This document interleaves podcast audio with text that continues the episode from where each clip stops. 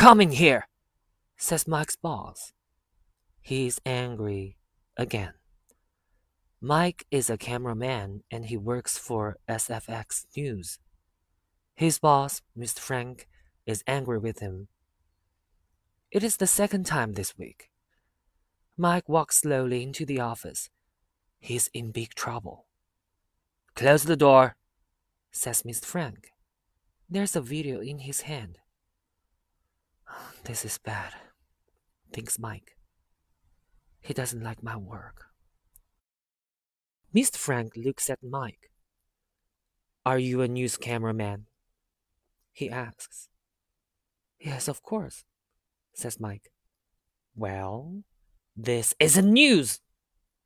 He throws the video at the door. It's. It's. I have a three year old son. He can do better. Go away and find some news. I want a film that hits me here. Mr. Frank puts his hand on his heart.